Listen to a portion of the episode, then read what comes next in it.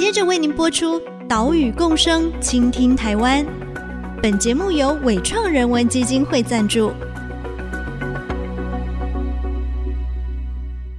听海洋的呼唤，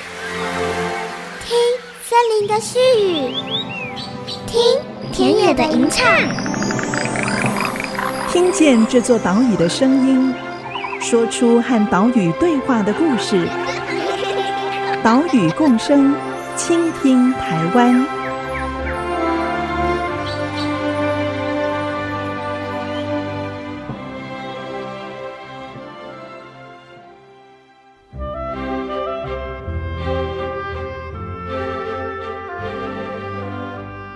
倾听岛屿的声音，挖掘环境的故事。大家好，欢迎来到岛屿共生，倾听台湾。我是袁长杰。我们的节目是在 IC 之音 FM 九七点五播出，每个礼拜三上午七点半首播。除了频道之外，你在 Apple Podcast、Google Podcast、Spotify 以及 KKBox 都可以听到节目。也请使用这些线上平台的朋友，记得要订阅节目哦。你认识你家附近的溪流河川吗？啊、可能大多数人都是不熟悉的。可能的原因呢，是河川有污染，也可能是因为有堤防的关系哦，所以我们很少去亲近它。所以呢，在前瞻基础建设当中，有一个计划叫做全国水环境改善计划，由中央协助地方进行水环境的改善，总经费有两百八十亿。改善的重点呢，除了水质之外，也要兼顾生态，要让民众可以亲近水，在过程里面也要纳入在地民众跟关系人的参与。诶，这样听起来，计划目的很好啊，但是实际的执行成果究竟如何呢？对此，NGO 团体台湾河西网就举办了金烂苹果奖的评选。回顾从去年到今年年中完成的计划，是不是真的建立了健康的水域环境？我们现在就来听台湾河西网协会理事长，也是台北大学都市计划研究所副教授廖桂贤说明奖项的缘起。我们金烂苹果奖这个活动呢，办了第四年。那之前为什么要办呢？因为我们对于前瞻水环境改善计划，其实抱有非常多的期待。它是前瞻基础建设的一环，它是水环境建设的一环，所以我们非常期待它是真正朝向恢复河川生命力啊，所以我们才举办这个金烂苹果奖。我们很希望能进一步的来看看到底中央补助地方的钱，各地这样动起来以后，到底有没有对我们的各地的水环境有起到一个改善的作用啊？所以为什么会举办这个活动？不是要找麻烦。我们是很希望确切的了解钱用在哪里，钱有没有产生作用，所以我们举办这样的一个活动。那我们希望这个活动呢，有真正达到促进，或者是说能够有一个鼓励的效果。如果说有做不好的呢，我们也希望能够达到借鉴。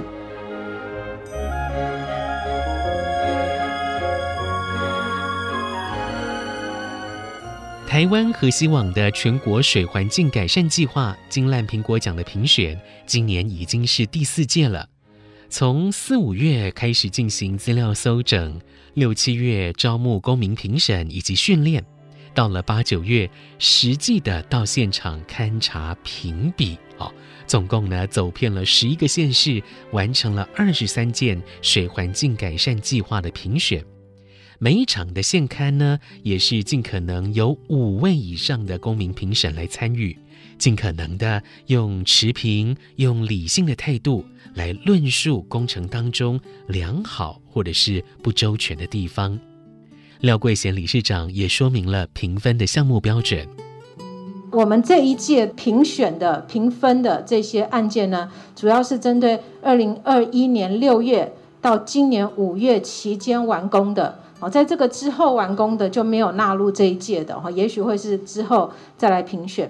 什么东西还没有纳入呢？就是像有一些比较现勘不易的，像污水截流的计划啦、水质净化厂啦、下水道工程这些，我们没有去评选。主要的原因是我们就是认可说这些的确对水质改善它是重要的基础建设哈，所以我们这部分除了因为呃现勘不易，那我们也基本上没有纳入其他的。呃，案子基本上我们能评选都评选了，那还有一些资料不足的啊等等的，我们可能就没有办法去评分。那也跟各位报告，我们不是现场看一看，然后随便讨论一下，我们有很严谨的一个评选的标准，跟大家大概报告，这个评选标准分为四类哈。第一类是生态的功能，当然我们是一个环境关注河川环境的，所以我们当然关注生态。这个生态功能呢，占了三十 percent，三十趴，但是我们也。不那么天真哈，我们也不觉得说，啊，社会大众只喜欢生态，所以我们当然也知道，社会大众也希望看到河川的社会功能的提升，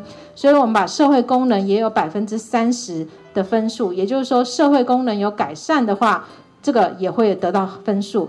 另外很重要的，除了我们很重视河川应该要有社会跟生态功能，一个案子的进行很重要的也是它的程序上面是不是资讯公开，是不是有公民参与，生态检核做得好不好，这个程序的部分也纳入我们的评选，所以这部分也占了三十分。另外的十 percent 呢是设计，就这部分是不是有一些创意啊？哈，是不是有跟在地的这个环境的融合等等？总共有这四个项目，这四个项目下面还有非常多细项。这些细项呢，各位如果有兴趣，可以到我们河西网的脸书专业上面，我们都有公开的这个资讯。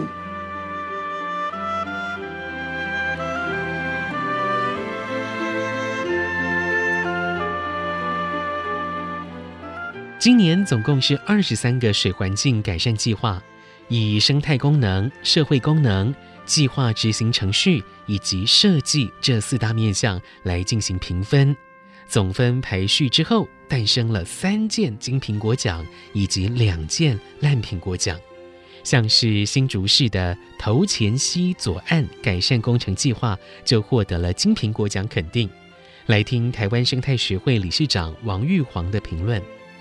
颁第一个今年度的这个金苹果奖是新竹市的新竹左岸水环境改善计划的生态环境与栖地改善工程计划。那这个计划它有一个非常特别的地方，就是说它在前期就有一个新竹左岸的生态情报地图这样的一个计划，所以后面这个改善工程它就是依据前期的这个呃生态情报地图呢提出来的一些呃改善的这个建议啊，然后在整个过程当中也有非常完整跟密集的这个公民参与。所以把大家的意见您结集起来，然后放到这个改善工程里面。那它主要的一个改善的这个内容，大概就是把过往一些既有的这个硬铺面的这个部分，哈，就把它打除，然后去增加这个高滩地的这个透水的这个面积。那在高滩地部分呢，然后也有很多这个呃外来植物，像银合欢的这个生长啊，或是一些过去的这个植栽上面的一些维护管理呢，那也在这个改善计划之中，它移除了一些外来的植栽的生长。啊，然后在呃，植栽维管上面也是尽量降低这个人为的这种一个全面除草。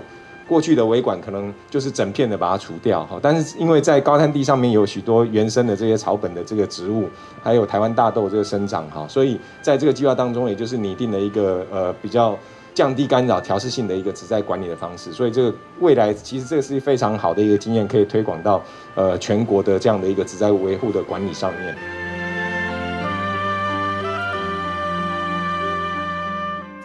这个头前溪左岸的改善计划有完整的生态情报地图作为基础，纳入公民参与和详细的生态调查，提出建议，纳入整个工程计划，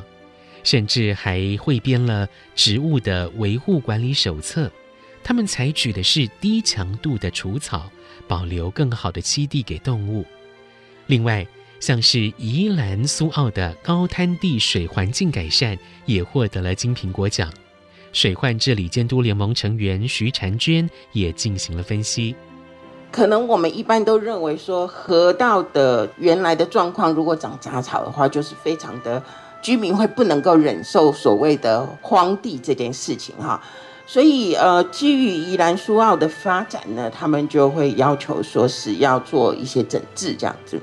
那呃，这件里面最难得的就是说，它在既有的河堤的两岸呢，哈，能够做这个复式的，就说它不会是一个水泥的垂直岸，那也减少水泥的铺面哈。那所以它最主要还是会做覆层，就是两层哈。高滩地的地方呢，哈就可以看到维持了一些自然的石块哈。那它的对于河道里面哈水里面的话，也做了考量，就是说呃放置了一些石头。虽然基本上我们并不是说很赞成这样子的做法，但是至少它是一个友善生态的考虑哈。那然后也对于水跟这个。呃，绿带的这个连接哈，都有考虑在里面。当然，它也会有很多的需求，就是所谓这个休闲的需求哈。那当然，这件案子最重要的就是生态顾问团队呢，很努力的把业者、设计者跟当地居民的需求，还有 NGO 的诉求，都照顾到哈。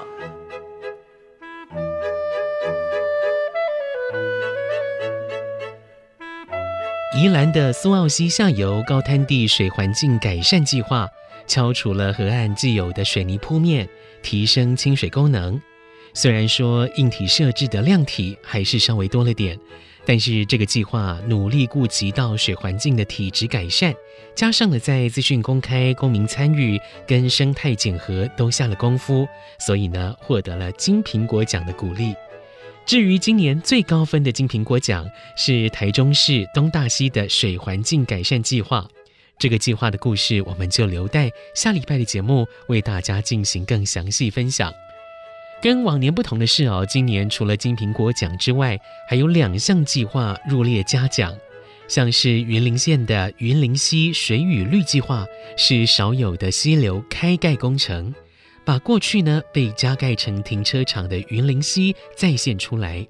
但可惜因为可能改善不久，水域生物还是缺乏多样性。至于另外一名佳作，新竹市的十七公里沿线景观改善计划第二期，把海岸堆置的土方太空包处理好，进行景观与生态改善。可惜因为资讯公开、公民参与程序没有做好，所以同样只列为佳作。在下一段节目，我们再来继续看台湾河西网针对水环境计划提出了哪一些建议。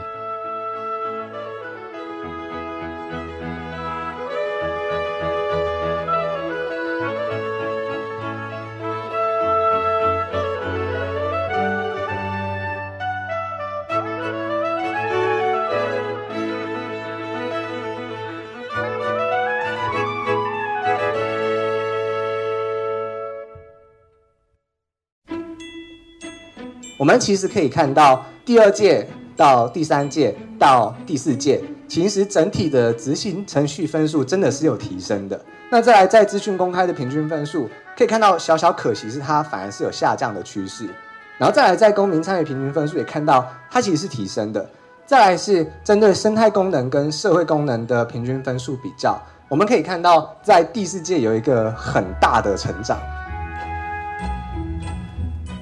IC 之音 FM 九七点五，欢迎回来，岛屿共生，倾听台湾，我是袁长杰。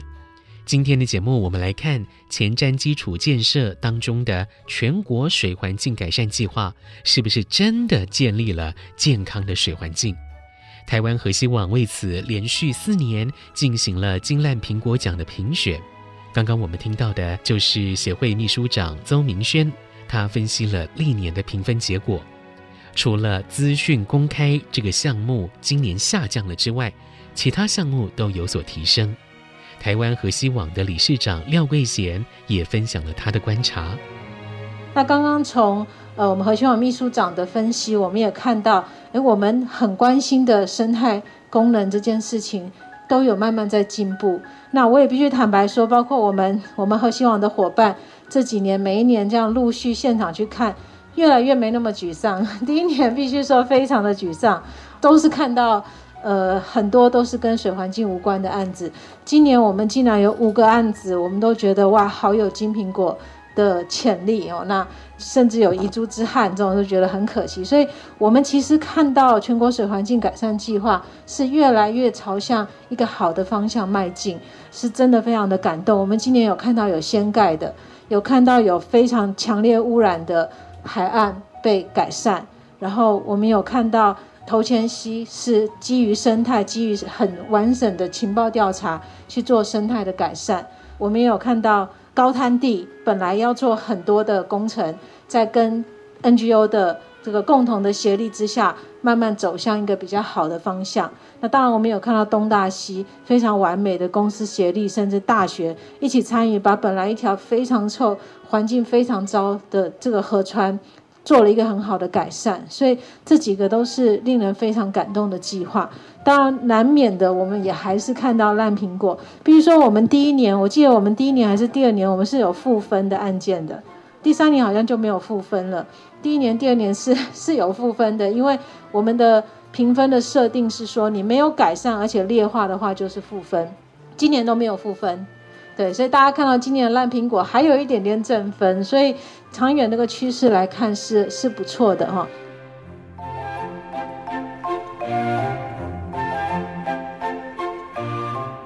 整体来说，这几年全国水环境改善计划的品质是越来越好，今年不再有负分的计划出现，但是好还要更好，许多计划都还是有改善的空间。所以，台湾和希网也提出了建议，像是要如何避免跟水环境没有关系的景观工程，要真的把资源花在刀口上。邹明轩秘书长就这么说：“虽然我们从刚才的图表可以看到，普遍有生态功能的提升，那不过我们其实在今年这样看下来，还是觉得有蛮多的设施修缮跟交通油气景观的需求。”那它还是取代了我们呃想象的实质水环境改善的计划目标，所以包括像刚才大家看到那个桃园市的这个案例，就是在堤上或者是堤内做一些设施的修缮与美化，那它其实是为了呃居民想要有一个交通的需求。另外是呃有一些计划，它也是比较以纯粹的观光游憩发展为主，但是我们的角度比较会是。我们不反对观光游憩发展，我们其实也非常认同，这是社会功能里面非常重要的一环。但是它的关键是在于，我们会需要先顾虑到水环境它的生态功能，同时是它是不是真的有达到清水的效益，而不是我只是把水当做一个背景，然后我找一些场域来去做啊、呃、我的计划工程。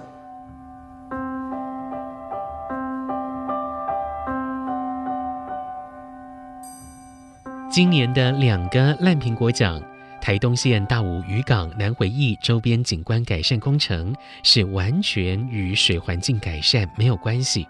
桃园市老坑溪干线排水绿廊环境改善，新设了步道护岸，却造成了河道限缩，溪边的植被与缓冲带消失，而且步道宽三公尺，也超出了单纯的步行需求。哦，这一下都是负面做法，对实质的水环境改善没有帮助。另外，台湾核希网也期待各个计划当中生态检核的执行品质要有所提升。好，最后是是在生态检核执行的品质上，呃，我们会认为生态检核它不应该只是提供一个我做生态资料收集的一个心得，或者是一些比较套装的原则性的建议，而是它会需要有。呃，一个生态的专业评析，提供给设计团队跟业主知道说，从生态的需求来看，我们会需要针对设计方案做什么样的修正跟调整。所以这个是针对生态检核的办理方式。那再来第二个是生态检核的保全对象的实施效力，这其实就是回应到，当我们现在遇到一些在施工过程中的生态异常状况，那到底我们作为主办机关，或者是呃，我们作为中央主管机关，我们可以怎么样去更避免这样的一个事情发生？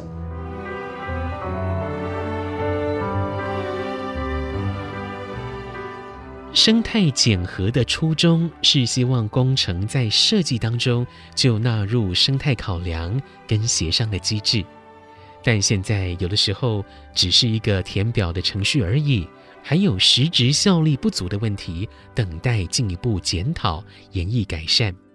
针对台湾核希网的建议，水利署副总工程师陈建成也给出了善意的回应。这里面也许我们要从我们的评分的机制，还有整个在核定的过程，怎么去跟，因为这里面在核定的过程也是有一些委员在地咨询小组大概都有看过，都有经过这个流程，但是在那一个阶段为什么没有被剔除掉？哦，那这一个部分当然署里面有责任要来去检讨这一块。那我想我们在后续我们也会去，第一个我们从评分的阶段怎么去改。那在执行的过程中，我们目前大概第六批是两阶段，就是说我们核给你了，你先去设计。那设计了以后，你到底这中间有没有跟民众参与？生态检核做得怎样？我们会要求他们要送到我们的河川局的在地咨询小组要再看一次。你符合通过了，我们才会给他钱。也就是说，你在执行的过程中，你的生态检核，你的那些所出来的要回馈的，或是在地沟通没有做得很确实，我们可以在那一个关卡可以把它挡下来。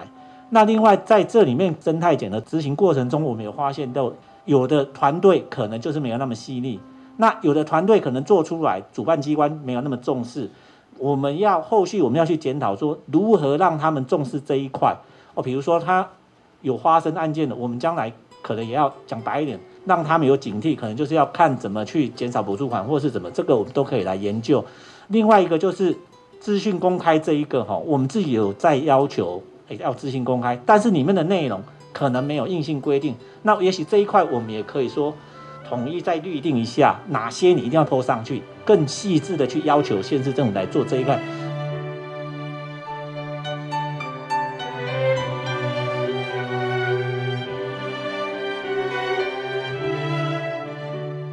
民间 NGO 组织举办评选，鼓励用心让水环境体质获得改善的执行单位，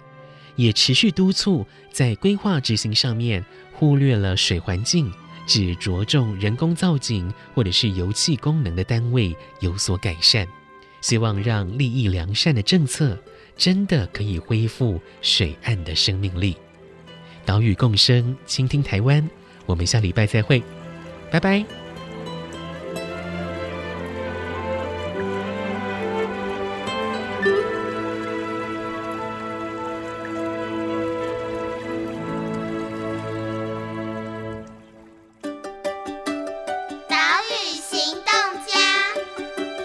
我是台湾河西网的理事长廖桂贤，